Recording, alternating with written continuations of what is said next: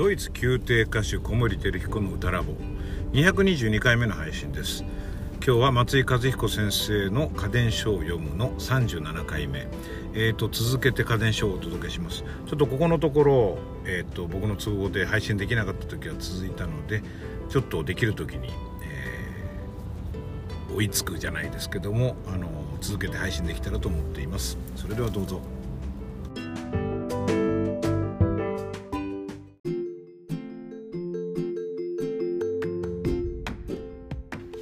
松井和彦先生の家電書を読む。今日ご紹介する五七五は。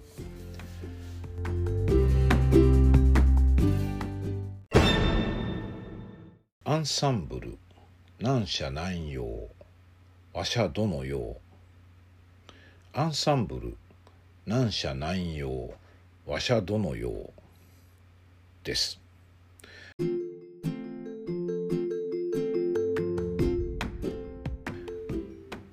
僕文字で頂いてるので、まあ、この読み方でいいんだろうと思うんですけど「難者難用」っていうのはね「何者何様」と書いてますが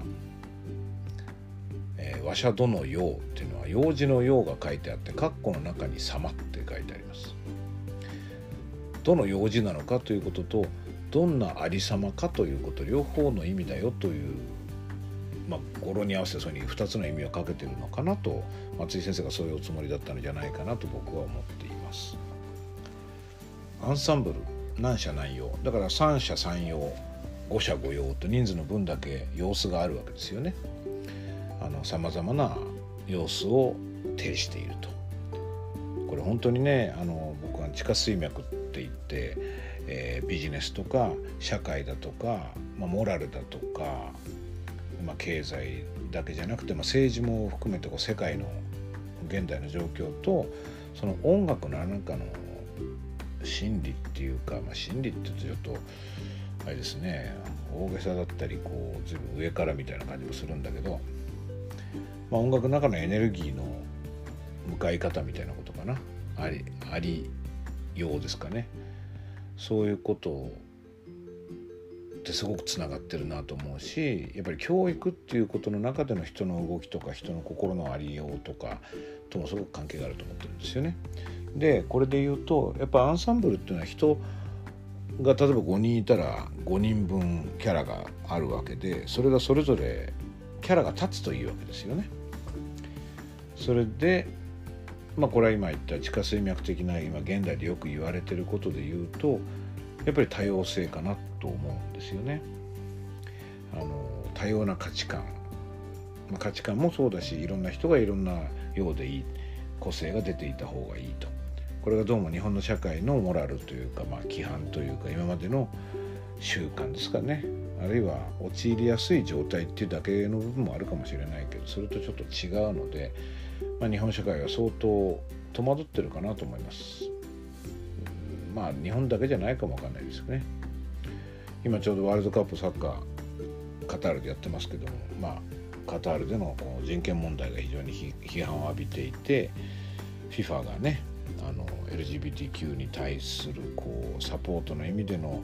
デモンストレーションみたいなことを選手がやろうとしたらそれをやったら制裁するって言い出して FIFA のやってることをまあ大きな国の政治家が批判したりとかいろんなことが起こってますけどもやっぱこれはねこのこと自体に価値があると思うんですよね。あのカタールなり FIFA が世界の潮流を受け入れりゃいいってもんではなくてカタールの価値観っていうのも一つの価値観だしカタールらしさっていうのもあるわけだからそれが良くても悪くても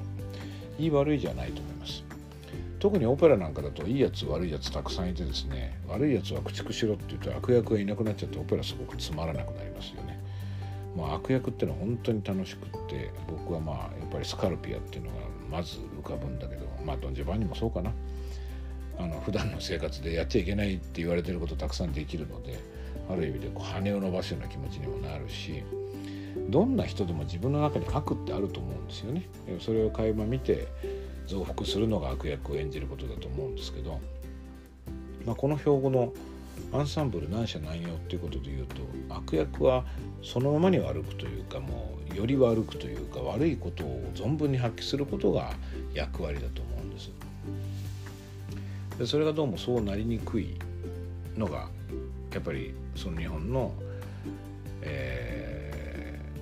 ーまあ、同調圧力って言葉もありますけどみんな一応出なくてはいけない同調しなくちゃいけないっていう空気があって出る杭は打たれるしフライングすると怒られるしあの平均点みんなで取りましょうみたいなね感じになっちゃうんですよね。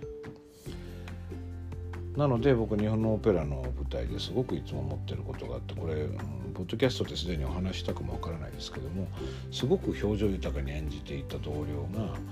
アンサンブルになると急に直立不動の気をつけになって歌い出すっていうシーンをたくさん見てきていやアンサンブルなんだから同時に歌ってるんだし言葉がね同時に発されてるから言葉の意味大体聞こえてこないことが多いわけだし身振り手振りとかあるいは姿勢スタンス、えー、姿勢というのはだから体の姿勢もそうですよね。あるいはだから態度という意味での姿勢もそうだしあるいは向いてる向きとか、えー、なんだろうな立ってる座ってるとかそういうことで示せるものを存分に示さないと声が要するに一度になってる部分声によって伝わる情報が少なめになるわけですよね。だからより表情を出さなきゃいけないのに急に表情を消してまあ、合唱のようにっていうと合唱を歌ってる方に失礼な気もするけれどもあの一人一人のキャラクターを殺してその全体の中に埋没することが良きモラルであるかのように自分を殺して直立不動で歌い始めるっていうシーンを何度も見てきていやそうじゃなくていいですよねって言うといやそりゃそうだよねって話になるんだけどいざやる段になると僕はなんか一人でバタバタ動いてるっていうことをよく経験してですね。これなかなか壁が厚いというか